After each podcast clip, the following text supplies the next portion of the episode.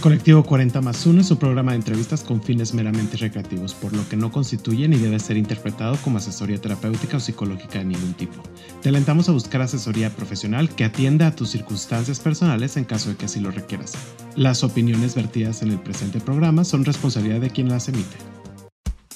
Si sientes confusión, estrés, miedo o si tienes dudas, The Trevor Project está para ti 24/7 nuestro apoyo es gratuito y confidencial en todo México a través de www.thetrevorproject.mx diagonal ayuda o mensaje de texto enviando la palabra comenzar al 67676 o por WhatsApp al 5592 253337.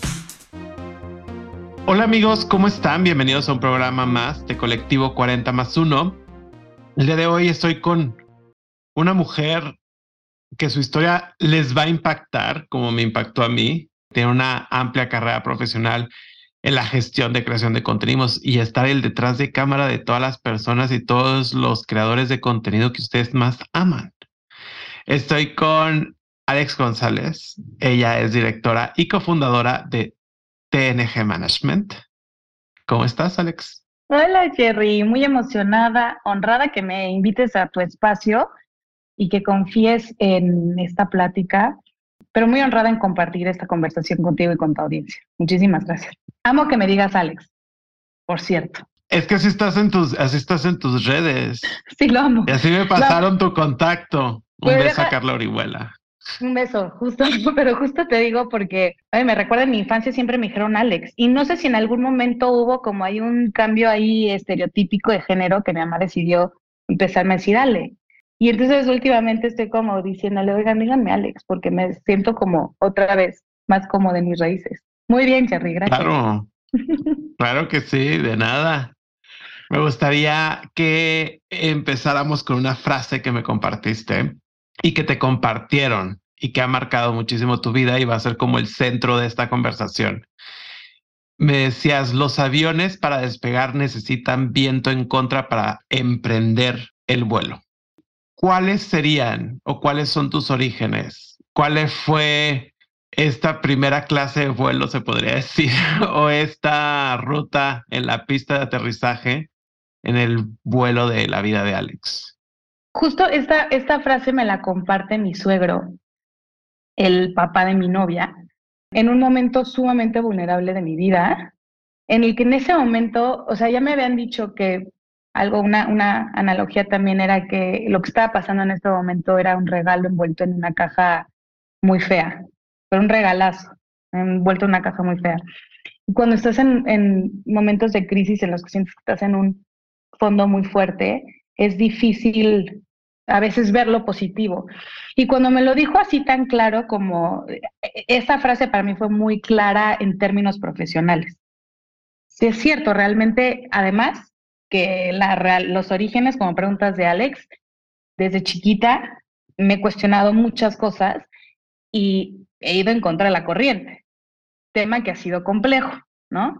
Eh, y contra la corriente por los valores naturales con los que nací, o sea, ni siquiera son valores ni morales, ni religiosos, ni familiares, es como algo muy mío.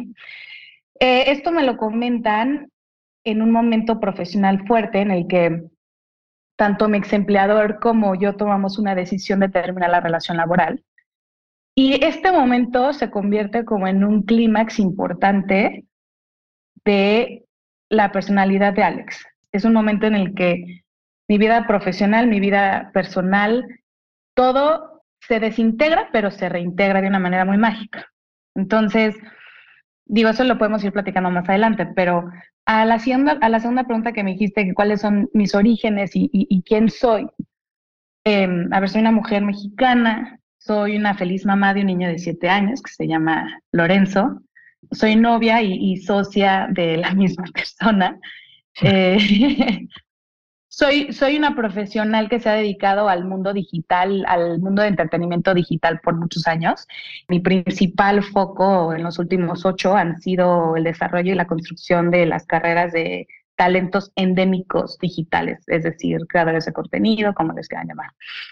Y también creo que dentro de las raíces y mis orígenes, que te platicaba al principio, soy una, una mujer que está en constante cambio, en una constante de construcción y construcción, ¿no? Del ser, em, en constante cuestionamiento que por mucho tiempo chiquita yo decía, híjole, pues siempre voy a estar en, en, conflicto, ¿no? Pero ahora lo veo como un regalo y, y, siempre estoy también cuestionando quién quiero ser hoy, qué quiero hacer hoy, hacia dónde voy hoy. Entonces, esa, esa, eso podría decirte que es, que es Alex. Oye, justo ahorita tocabas un tema que vienes de un contexto y siempre estás, más bien dicho, siempre estás en constante duda, se podría decir, o que estás en cuestión, te estás cuestionando constantemente, ¿no? O sea, tu vida, tu carrera profesional, y eso es normal como cualquier otra persona en tu día a día. Pero vienes de un contexto en donde el qué dirán de la sociedad, el señalamiento es muy frecuente y se puede llegar a exponenciar en su máxima, ya sabes, por los diferentes expresión, ¿no? O sea, por los diferentes recursos que tienen las demás esas personas. Es una zona de privilegio. ¿Crees que eso frenó en tu aceptación a causa de los prejuicios? No sé si es solo yo. En general creo que el ser humano por naturaleza sea la comunidad en la que crezcas o te desarrolles o te desenvuelvas, e, el ser humano por naturaleza tiene prejuicios inconscientes y conscientes, ¿no? Creo que también hay una doble responsabilidad tanto en la persona que tanto te enfocas en cómo ellos están viendo lo que estás haciendo. Yo sé que soy una persona que por mucho tiempo eh, necesité la validez externa de mi familia, de mi comunidad en la escuela, o sea, como que parecía que era una receta, ¿no? O sea, la, la, si te validan y te aceptan, entonces eres exitoso. Pero creo que por eso tomé la decisión ya más en mi vida adulta de, estar en constante cambio y en constante aprendizaje. O sea, sí, lo aprendí mucho más grande, eh, pero lo que me ayudó siempre fue ser muy directa y, y, muy transparente. Creo que que eso me ayuda a aceptarme a mí, pero también no fue tan fácil y no fue tan bien visto por diferentes grupos. La verdad, siempre tuve el privilegio de, del apoyo de mis padres, ¿no? O sea, ser una persona que cuestionaba el status quo constantemente y que me acuerdo perfecto, o sea, yo muy chiquilla les dije, oigan, crecimos católicas y les dije, pues es que no creo en el, en el Dios y en la institución católica, ¿no? O sea, no, no como ustedes lo ven. Yo me imaginé que iba a haber como un, una respuesta muy fuerte de parte de ellos, como una negativa, y siempre, la verdad, yo creo que por eso cuestiono tanto, porque ellos como aprendieron de mí, pero ¿por qué? ¿Qué sientes? Entonces, ¿en qué crees? Pues no sé, denme chance, ¿no? Nada más les quería externar esto. Entonces, creo que sí es difícil, pero ser transparente y directa me ha ayudado muchísimo. Me ha ayudado mucho también el dejar de pedir perdón, pero eso viene mucho con una vida de terapia, entrenamientos de, de liderazgo organizacional, lecturas. Creo que no se me dificultó aceptarme, nunca. Se me dificultó, eh, yo al en el espejo, lo complicado era saber comunicar quién era yo en los ambientes donde me movía. Claro. ¿Sabes? Ahorita mencionas de tu familia, ¿tienes puras hermanas? Tengo una hermana mayor. Ok. Sí. sí, porque mencionabas como en, en femenino los plurales. Y sí cambia un poquito la dinámica dependiendo del tipo de, o sea, dependiendo si es una familia donde hay un género en específico, ¿no? O sea, o está como combinado en cierto punto. Sí, claro. Como que cambia muchísimo la dinámica también. Sí, muchísimo. De acuerdo. Y, y, creo que también eso le dio al rol paternal en mi, en mi familia, o sea, mi papá. Eh, él siempre dice, bendito entre las mujeres, no sé si está bien o está mal, pero al final, como que a él, que es un hombre, nació en 1937, ¿no? O sea, le dio como una apertura de aprender y de adaptarse y de, y sobre todo porque todas somos un temperamento fuerte, somos amantes de estar estudiando y aprendiendo todo el tiempo, entonces, pues tratando de tener siempre un sustento fuerte, entonces se ha adaptado muy bien y pues eso creo que para mí ha sido uno de los privilegios en, en mi vida. Claro, o sea, ve nada más tu carrera profesional, o sea, eres una mujer que va para adelante y no hay vuelta atrás. Y justo hablando de la carrera profesional, escribiste un artículo y ahorita tocaste el tema de la relación que tuviste con tu empleador anteriormente. En este artículo mencionabas que durante 113 mil horas, que son 4.800 días, 156 meses traducido en tres años de tu vida en el mundo corporativo, pues sales de repente al mundo del, emprendedor, ¿no? Pero ¿qué rescatas de estos momentos? ¿Y cómo sacaste esas cifras también? Está muy específico. eso siempre se lo voy a, o sea, sí soy muy, soy, soy muy orientada a los, a los datos, pero ¿qué saco? Híjole, muchísimos, me, choca escuchar, la verdad, ser esa persona, hay muchísimos aprendizajes, pues realmente sí. O sea, creo que siempre he sido una persona muy enfocada en resultados, o sea, en targets, ¿no? O sea, eh, me apasiona eso. Me apasiona tener un reto, tener un objetivo y encontrar un camino, unos pasos, implementarlo yo, o sea, como que me apasiona mucho la estrategia y el, y el alcance de resultados. Em, eso obviamente me dio, me llevó a tener una carrera corporativa que yo me siento muy orgullosa y sólida, en el que empecé en Grupo Editorial Expansión, en, en uno de los momentos muy fuertes del, del, grupo editorial. De ahí me fui a un startup que en ese entonces fue un startup, startup, ahorita es como de los sitios digitales más fuertes en términos de recetas, cocina y todo, se llama Kibu Limón. Y luego mi, mi carrera fuerte corporativa, digamos, en, en cantidad de años fue en Google y luego en YouTube. Y creo que cada una de, de esas aprendí cosas maravillosas de la industria en la que yo me muevo, el concepto de liderazgo, eh, la importancia de las barreras, las barreras como personales, hasta dónde vas a dejar que tu vida laboral sea una prioridad ante la personal, la estrategia de negocio. Encontré una pasión increíble de crecer a personas, o sea, crecer equipos, crecer las carreras de los demás. Como que decía, híjole, alguien más tiene que disfrutar lo que estoy haciendo. O sea, ¿cómo puedo yo compartir este, esta experiencia? y que es em, súper satisfactorio también al mismo tiempo, ¿eh? o sea, ver crecer la carrera profesional de tu equipo y de las personas en las que están bajo tu cargo también, eso también te da muchísima satisfacción. Muchísima, es súper llenador. Eres un facilitador y verte como, o sea, verlos crecer es como, o verlas, verles, es, es increíble. Creo también que de las cosas más importantes que me llevo es el concepto de cultura y tu rol como individuo en un colectivo corporativo, dependiendo si es chiquito o grande. La cultura había tenido tanto impacto para mí hasta el momento en el que emprendí. Y es que, imagínate, o sea, nos dedicamos al trabajo muchos, gran parte del tiempo. Estás compartiendo con personas que no son tu familia que se convierten en tu familia y que muchas veces la cultura de estas grandes corporaciones masivas, pretende ser una cultura esperada y que en muchos casos yo, yo decía, es que siento que yo no, no entiendo, o sea, no, no me siento como pez en el agua en ese concepto de cultura. ¿A qué voy? El, concepto de inclusión y diversidad creo que para muchas empresas no, no sé qué tan serio es por real.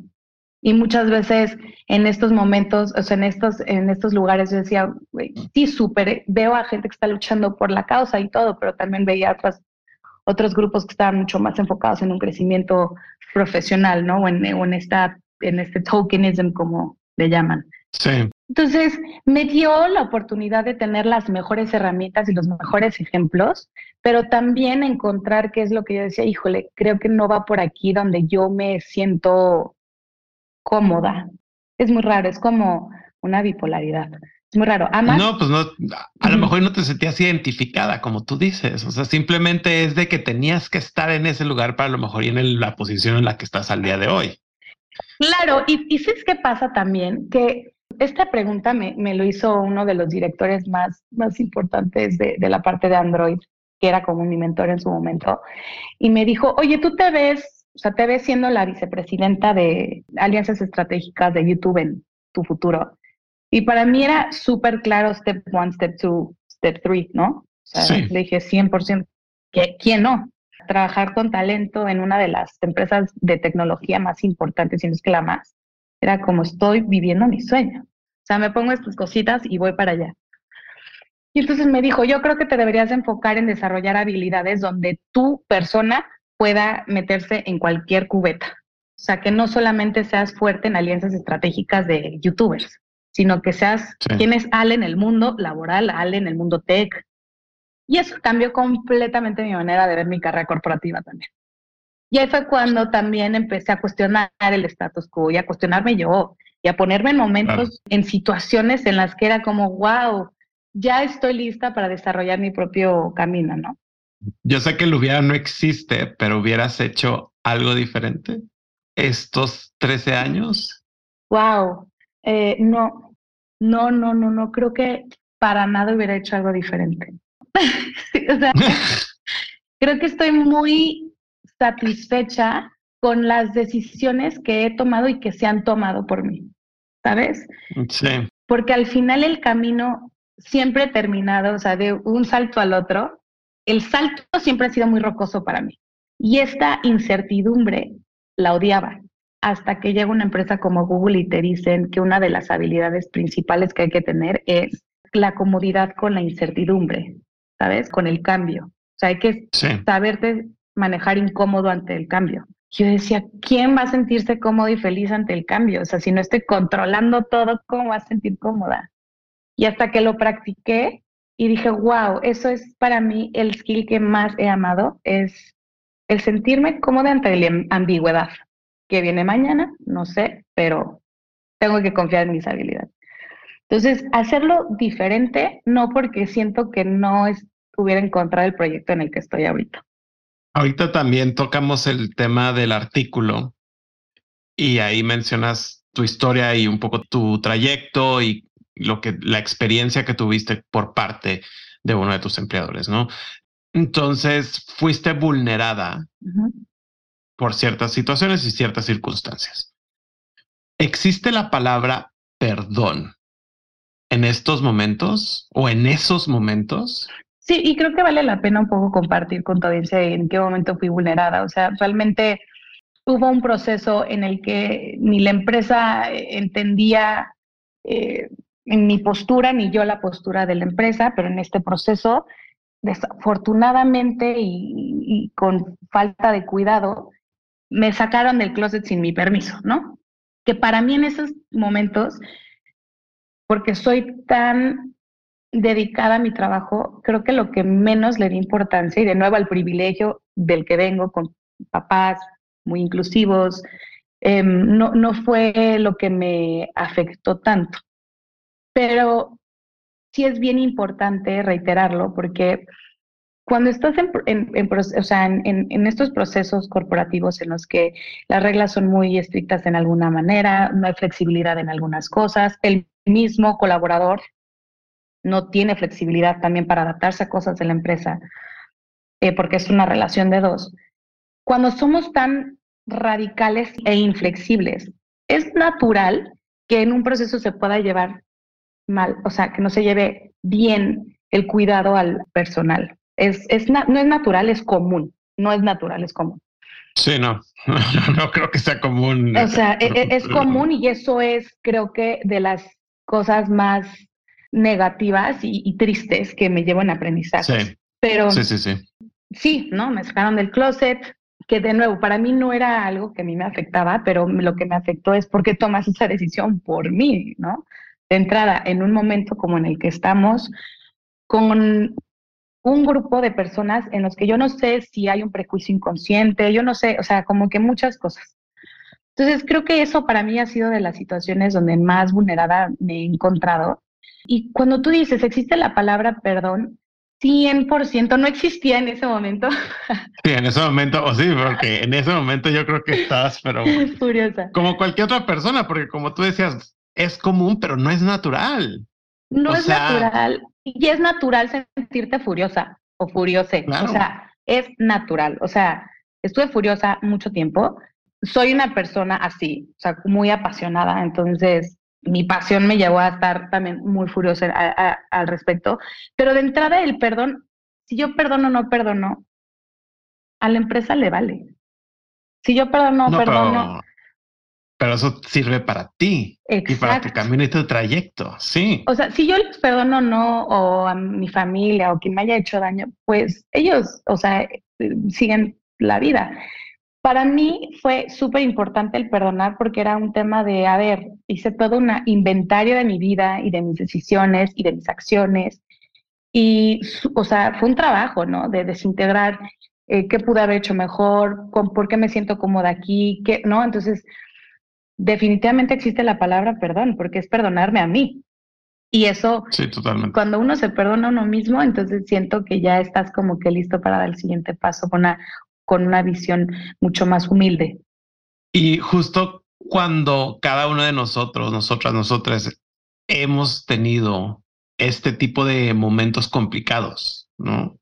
En ese tiempo no contemplamos también la forma en cómo reaccionamos ahorita que ya lo ves en retrospectiva, ¿qué es lo que más aplaudes de ti en esos momentos? Creo que mm, apoyarme de la comunidad chiquita que tengo, pero muy elegida, eh, permitirme pues, sentirme vulnerable, o sea, tocar fondo, eh, permitirme eh, ser acompañada y creo que también el tener como que la fortaleza de estar en, en una constante ayuda porque pues es también difícil estar en terapia o estar, o sea, todo el tiempo estás como que abriendo la caja de Pandora. Entonces creo que eso, eso es lo que aplaudo, o sea, eso, recargarme mucho en la comunidad que me acompañó en estos momentos difíciles. De nuevo, no es una comunidad enorme, que eso es, o sea, pero la que estuvo es la que, la que me dio fuerza. Y gracias a esta experiencia también abrió una puerta muy grande y eso fue TNG Management también. ¿Qué representa en tu vida? ¿Fue una bendición también? Sí, es un, es un perfecto puente porque dentro de ser vulnerada, algo que encontré en mi proceso fue la aceptación a fallar. O sea, el concepto de fallar para mí era como no existe. Y luego es muy chistoso porque siento que la vida y la misión que tienes aquí es como, te voy a repetir las cosas hasta que lo aprendas, ¿no?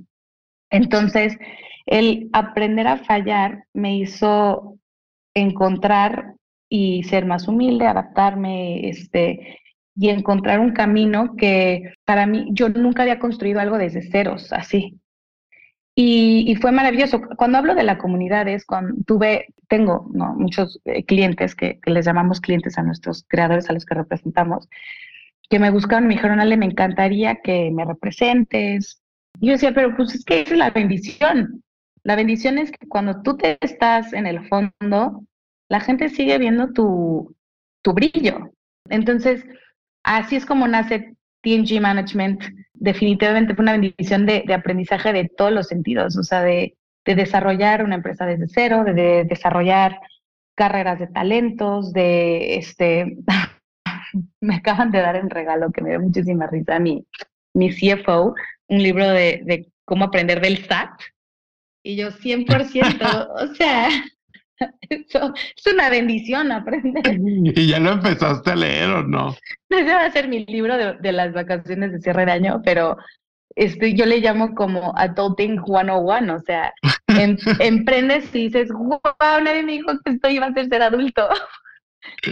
Claro. Sí, sí, es una bendición, definitivamente. Oye, hay una, una disculpa porque yo he dicho TNG Management y es TNG Management. Mira, muy, muy Spanglish yo, pero quiere decir The Next Generation of Creators. Y como también represento a personas que están en Estados Unidos, pues trato de. Es un poco más universal el nombre. Claro. Oye, ¿cuáles son los retos de ser mujer y de la comunidad al abrir tu negocio? Porque justo con las mujeres de la comunidad, creo que ahí hay ese talón de Aquiles donde empieza la interseccionalidad, ¿no? O sea, tanto el ser puede ser discriminada por la sociedad, ¿no? Por ser lesbiana o por ser pansexual o bisexual, otra, una mujer trans, pero adicionalmente eres vulnerada por ser mujer. Entonces, es terrible esa situación. ¿Cuáles son los retos o cuáles fueron los retos que has tenido en este camino? Creo que mi primer reto antes de, de meterle la interseccionalidad de ser parte de la comunidad LGBT fue cuando empecé mi, carrera en, el ámbito comercial digital. En este startup yo tenía, no sé, 23 años, 24 años, no sé. Eh, y llevaba todo el departamento comercial y, tenía que negociar con personas pues, de altos, de rangos muy altos en agencias de medios. Y nada más me veían mujer y yo lo percibía por las respuestas, ¿no? Por la clásica de te interrumpo, pero que te cuelgo el teléfono, pero expresiones como niña, tú no me vienes a decir, ¿no? Entonces, lo aprendí en, una, en un momento de la industria y en un momento de la sociedad en la que todavía no había tanta visibilidad y, y aprendizaje de, oye, no está bien que interrumpas a las mujeres, ¿no? O sea, que ahorita siento que ya lo piensas dos veces. No sé si en todos, o sea, estamos trabajando muy duros todos para hacer este cambio, pero en ese momento se veía muy común. Entonces, como lo aprendí tan joven y de nuevo, soy una persona que cuestiona, que, o sea, que me voy a meter en el conflicto por mis valores, ¿no? Entonces no me dejaba. Pero sí te puedo decir que fue un proceso muy estresante. Eh, lo viví, te digo, negociando con, con hombres, probablemente heterosexuales, de, de edades mucho más grandes, más avanzadas que la mía, y que sí hacían este tipo de comentarios, de interrumpir, dejándome esperar, o sea, esperándome, esperando, o sea, en la sala de espera de, ah, o sea, estoy libre, pero espera 25 minutos y ya. O comentarios como, me tocó también en esa misma época un jefe que me dijo, sí te necesito que te vayas más escotada, porque vi que el cliente le llamó, le llamaste la atención. No, eso está así, pero fatal. Sí, sí, sí, o preguntas como, oye, ya que te vas a casar, eh, porque soy, soy divorciada, ya que te vas a casar, pues ya buscaste quién se va a quedar en tu lugar, porque pues ya vas a tener un hijo y ya no vas a regresar a trabajar.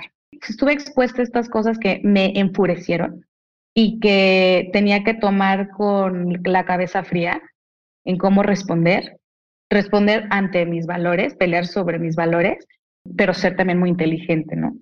Cómo contestarlo, o sea, cómo controlar la emoción. Ahora, ser emocional no está mal, esa es otra cosa que me enteré después.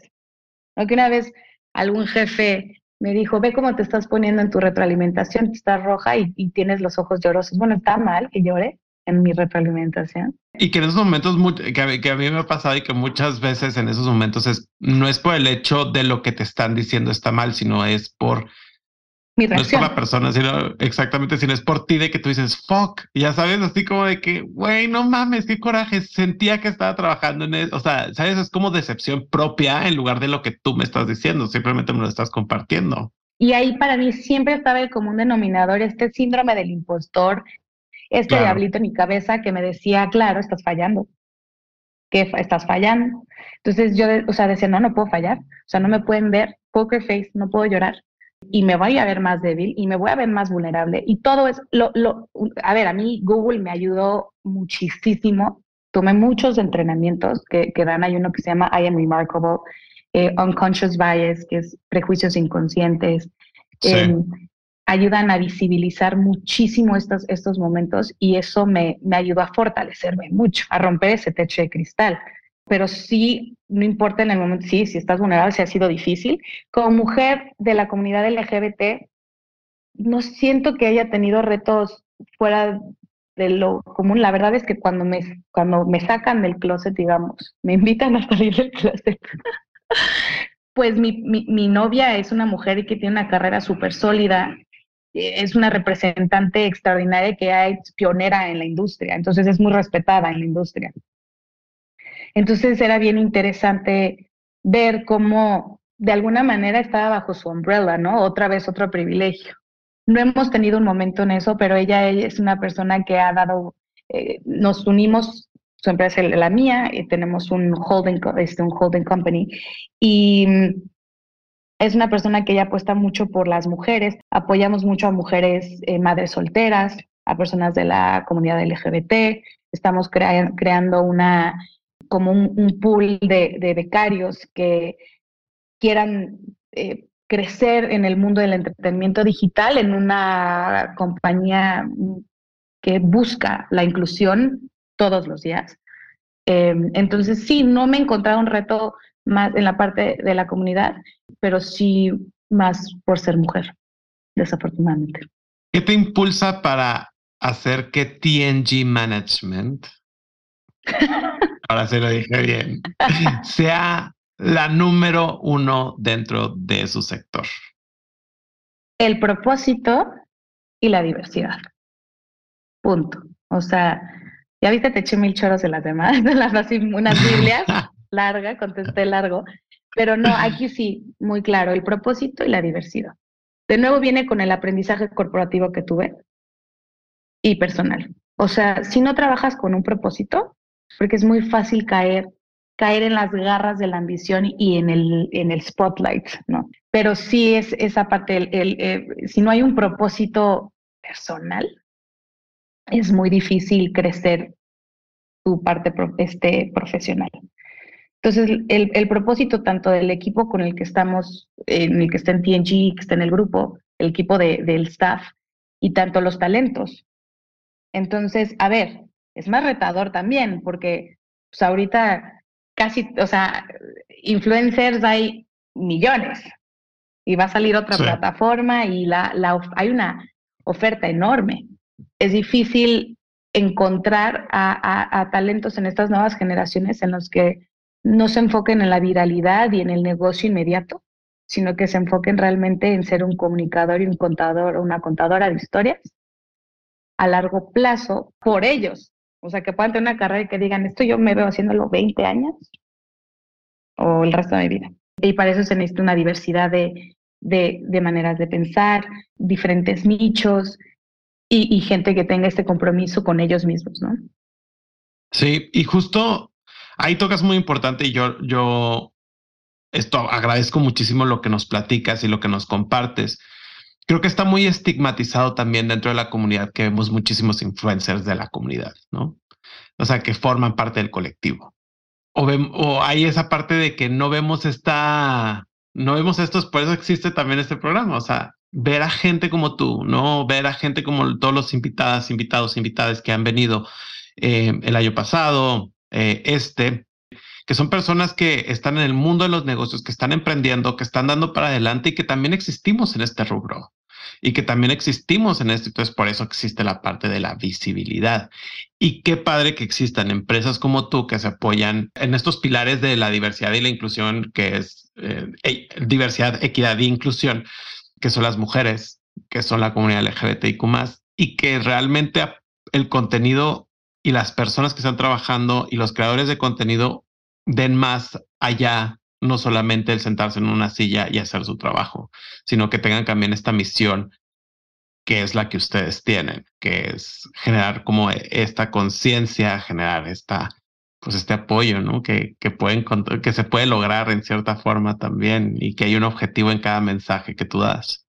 Sí, creo que regreso a lo que mencionaste de, de lo, lo fascinante que es ver a la gente crecer, ¿no? Donde no hay algún tipo de ambición o, algo de negocio tuyo. No es cuando, cuando ves que hay, el personal se desenvuelve como son. Ahí te voy a compartir una anécdota. Cuando entrevisté a nuestra cabeza de legal al grupo, una de sus, así de sus cosas básicas, primero fue, a ver, en el despacho anterior, liderado por hombres, no me dejaban tatuarme pintarme el pelo de rosa e ir a la marcha el 8 de marzo. Entonces son mis condiciones, si quieres. Me pareció fascinante. Claro, de que tú todo el extremo 180 grados, ¿sabes? Y yo, este, y, yo, y me pareció fascinante. Yo, o sea, platiquemos de, de todo, 100% eso ya está eh, en el común denominador aquí. Sí, por supuesto que todo el mundo aquí es libre de hacer lo que quieran, la marcha del 8 siempre es optativa, la marcha de lo que tú quieras. Be yourself, ¿no?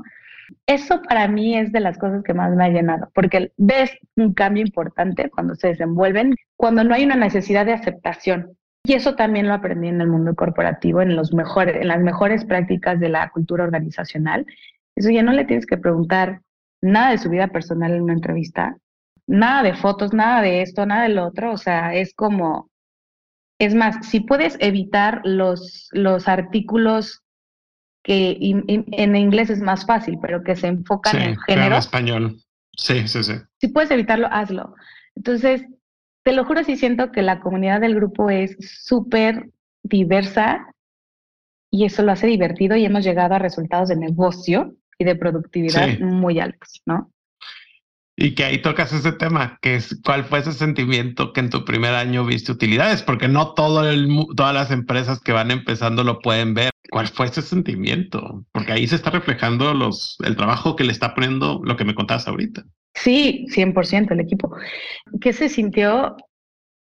El primer año, lo voy, a, lo voy a confesar aquí contigo, el primer año cada vez que hacíamos junta de informe financiero, yo decía, o sea, denme chance, de, no sé si quiero entrar, o sea, como que mi primer año fue, tengo que trabajar por el propósito, ¿no? Que hayan ingresos, lo que tú quieras, para pagarle al personal, pero no tener una expectativa de, de, de, generar utilidades. Entonces creo que al trabajar así con el propósito, o sea, sí, obviamente veía los números y todo, pero decía, bueno, ya estamos a, a dos de estar break-even, estamos a tal, ¿no? Y luego cuando me dan la noticia, no sé, por ahí de octubre, mi compañera de finanzas me dice, bueno, pues vamos a llegar exitosamente, no sé qué, y se generan utilidades y todo. Y me puse a investigar como el porcentaje de las empresas que cierran en su primer año. Desafortunadamente dije, wow, creo que vamos en buen camino con el tema de propósito, con que la gente se sienta cómoda con trabajar aquí, con que los talentos se sientan cómodos con su representación, la honestidad y la transparencia y lo suena fuerte, pero ser burdo ante una retroalimentación en términos o sea, constructivos también, me ha ayudado muchísimo porque hemos tomado, con talentos he tomado decisiones de creo que no estamos en el mismo barco y si yo represento es como un matrimonio. Entonces, ¿no? Entonces esas decisiones tan claras, rápidas, amigables, ayudaron a que no se afectara el negocio, o sea, la transparencia. Y eso tratamos de incentivarle mucho al, al equipo. Es que oigan, que estemos dando retroalimentación todo el tiempo, sin miedo al prejuicio. La comunicación es básica, sí, claro. Es dificilísimo. Muy. Porque tener, porque luego crees que esos que tienen prejuicios tus managers de ti y es tu mismo prejuicio y entonces es, estamos constantemente tratando de encontrar la manera de, de, de que tengan las herramientas para sentirse en una cultura este, lo voy a decir en inglés, me choca pochar, pero eh, que, que hay un psychological safety. O sea, there's psychological safety. Que hay, un, estoy tratando de traducir. Justo me quedé así esperándote. Eh, no, eh, psychological safety. Seguridad psicológica. Sí, una seguridad, sentirte seguro. Una seguridad, simplemente estar en donde estás. Y es que esa seguridad no es consciente. Tú no vas a tu trabajo y dices, qué seguro me siento emocional y psicológicamente en este lugar, me siento respetado y no es tan, no es así como tan consciente. No, también deja tú los OKRs. Sí, claro. Y la presión de los OKRs, eso también te afecta en tu psicología. Y si sabes que va a haber un momento en el que va a haber un análisis de desempeño, o sea, cómo caminas para que en el momento del análisis de desempeño no haya una desmotivación, no haya miedo, no haya tal. O sea, como que es un trabajo arduo, pero a mí me fascina y ahí estoy. O sea, creo que para mí un foco es mucho como que, que los tengamos profesionales diversos, que fortalezcan sus habilidades para el tema del cambio, la ambigüedad, de nuevo, que es difícil, que sean líderes emergentes, o sea, que sean líderes no por jerarquía, sino que se sientan con la confianza de tomar una decisión eh, y apoyados por el equipo. Y pues la seguridad psicológica, que viene mucho con la aceptación. Ah, yo, en, en este proceso en el que tú me preguntaste de estar vulnerada, lo menos que tuve por muchos meses fue un psychological safety. Sí y, no entiendes porque estás como en un cuestionamiento constante de, pero es que no hice bien, pero si estoy fallando, pero está, por eso te digo, no es consciente, es bien difícil decir, estoy en un lugar donde me siento aterrorizada, porque es terrorismo que te sacan de... Es una violación, casi, casi, es similar a una violación, la verdad. Muy, muy es muy violento. Sí. Y se puede hacer se puede disfrazar de una manera pasivo-agresivo. Y cuando utilizas esta terminología corporativa en la que justificas, es obviamente muy común que los demás se suban a ese barco y tú te sigas cuestionando y siga tu síndrome del impostor a todo, pero que te sientas aterrorizado, ¿no? Entonces sí, sí es muy violento. Por eso yo creo que el camino de, del lado de recursos humanos en las empresas, si hay alguien de tu audiencia que está en esto, es realmente sí trabajar para el recurso humano. Sí, era justo lo que decía Verónica Pantoja. Ella trabaja en recursos humanos en Lisplan y decía, mi misión es que recursos humanos realmente sean humanos, que no seamos los que organizamos la fiesta de fin de año, sino que realmente seamos los que vemos por el personal y que somos importantes en el juego de ajedrez. Y que es complejo cuando tienes intereses de la organización e intereses del empleado, pero es complejo cuando no hay una misión colectiva, clara, inclusiva. Es difícil que no hacer un puente entre los dos obviamente, tú estás teniendo grupos contradictorios, el empleador y el empleado. Claro. Cuando todos están bajo un mismo camino y una misma misión humanista, inclusiva, safe, ¿no? Este, entonces ya es más fácil construir un puente de la parte de recurso humano, pero sí, sí, sí creo que es básico cuidar del empleado en procesos, no importa el proceso en el que estén, en una renuncia, en una terminación laboral, decisión del empleador. El proceso psicológico y emocional de la persona cuenta. Ya cerramos ahora sí la parte laboral y ya vamos a la última sección de este programa. Ahora sí es un poquito más como tu día de hoy, tu presente. ¿Qué es lo que más adoras de ser mamá? Lo que más adoro de ser mamá es, es entenderme como una guía y facilitadora de su vida. Al principio fue lo que más miedo me dio. En el momento que nació Lorenzo dije, wow, no es mío. Era mío cuando estaba en mi panza, yo así lo, vivía. Para mí fue muy difícil que, que, a muchas mujeres les pasa, es como un duelo ya no tenerlo en tu cuerpo. Me pasó un poco, pero luego fue fascinante porque dije, tengo muchas ganas de que él sea libre, tengo muchas ganas de, estudiar y de prepararme todos los días para poder enseñarle y guiarlo y aprender de él a ser un, un hombre increíble en esta sociedad, inclusivo, respetuoso, amable, cordial, que sea libre, que respete la, la libertad de, de todos, ¿no? Entonces, lo que amo es eso, ser la facilitadora de este pequeño ser que ya tiene su personalidad, su vida, sus gustos y que por ende me fuerza a curarme a mí todos los días porque me va a ayudar a ser mejor ejemplo para él. Entonces, creo que sí es eso, esas dos cosas. Ahora, ¿cuál es la palabra que caracterizaría tu relación con Brenda y por qué? la palabra que caracterizaría mi relación con Brenda, sí, soulmates. Almas gemelas. Pero esas son dos. en inglés sí va junto.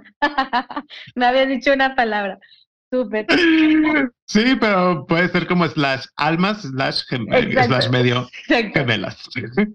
Sí, creo que almas gemelas. Creo que nunca había vivido una relación en la que todo está alineado, o sea, la amistad, el respeto, pero la parte profesional, pero eso, o sea, como que es mi mejor amiga, estoy extasiada con que sea mi socia y como novia, pues es como un sueño. Entonces sí, se juntaron todos, todo lo que nunca pensé que existiría. Está en, está en una, en una sola persona. Exacto. En la relación con una persona. ¡Qué corte!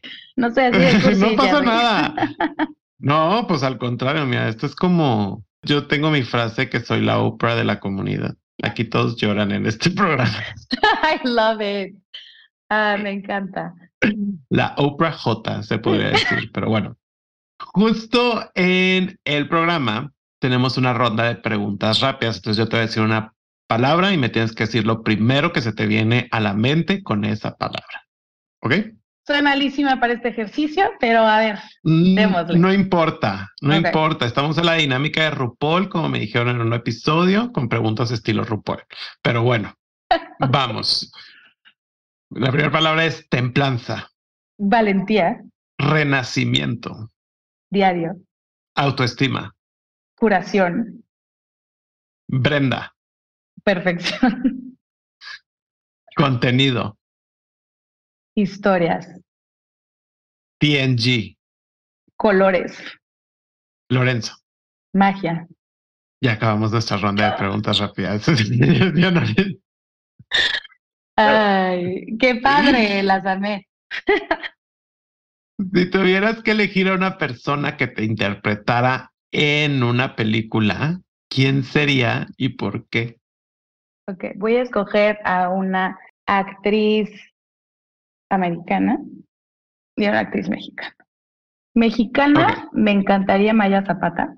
Es muy aguerrida, lucha mucho por sus creencias, por sus valores, por su ser, por la visibilidad. Tiene un carácter fuerte, no es tan bien aceptado en estas como sociedades calladas y conservadoras. Y, y me apasiona mucho verla.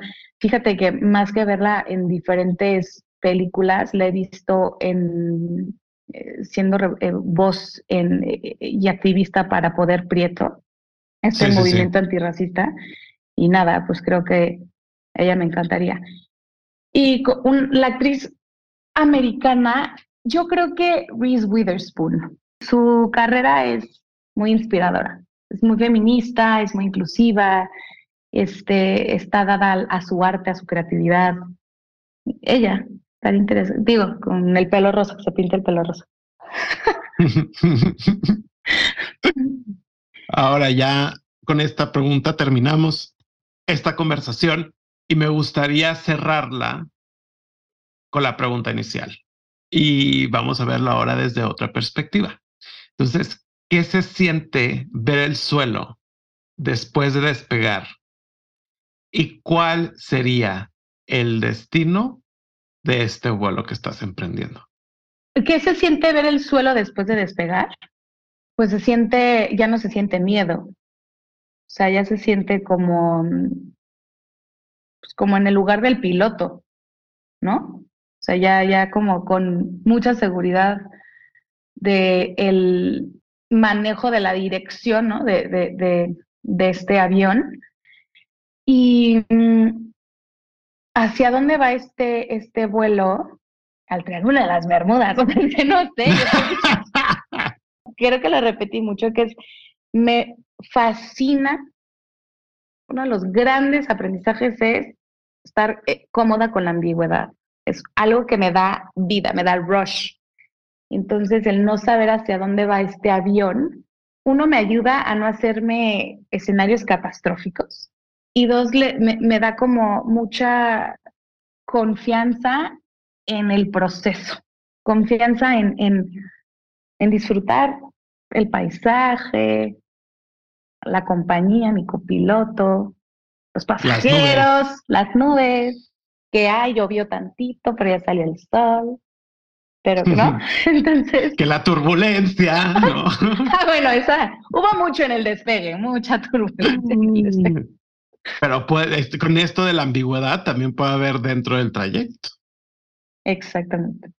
Entonces sí, yo no veo como un punto de destino, digo el triángulo de las Bermudas, porque en algún momento pues nunca nadie sabe qué hay en ese mágico concepto, en esa dimensión. Entonces sí, espero que este vuelo lleve a una dimensión no explorada. Si me voy a un término de mi industria, ya estamos viviendo unos cambios en lo que se conoce y se llama como Web3, es cómo vamos a adaptar nuestro negocio y las carreras de nuestros talentos a, a la descentralización in- de, Internet.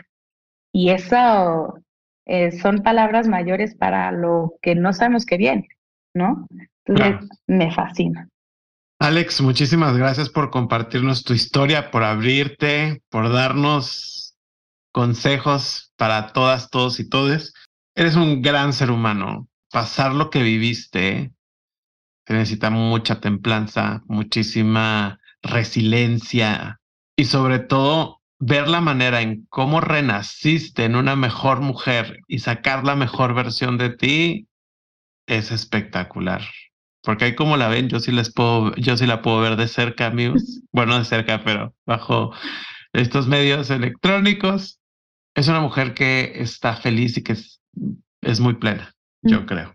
Sí. Dentro de mi opinión. Ay, Jerry, muchas, muchas gracias por tus palabras. O sea, de, de nuevo, repito que el, la comunidad con la que te rodeas y eliges es importantísimo y estos espacios es, son llenadores, son ricos, te dan mucha gasolina para continuar lucha en todos los sentidos. Entonces, muchas gracias por invitarme, por confiar en mi historia. Lo más importante que te lo dije cuando nos conocimos es gracias por no juzgar y por escuchar con empatía y compasión y, y nada, pues un saludo a toda tu audiencia. Y a todos ustedes que nos escucharon esta semana, muchísimas gracias. Gracias. No dejen de dar like, compartir, suscribirse, ponerles cinco estrellitas en la plataforma donde más les gusta escuchar sus podcasts.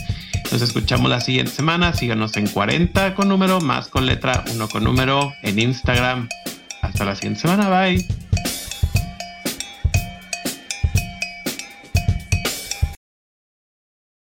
Si tú o alguien que conoces necesita ayuda o apoyo, el personal capacitado de The Trevor Project en México está listo para brindar ayuda en situaciones de crisis y prevención de suicidio.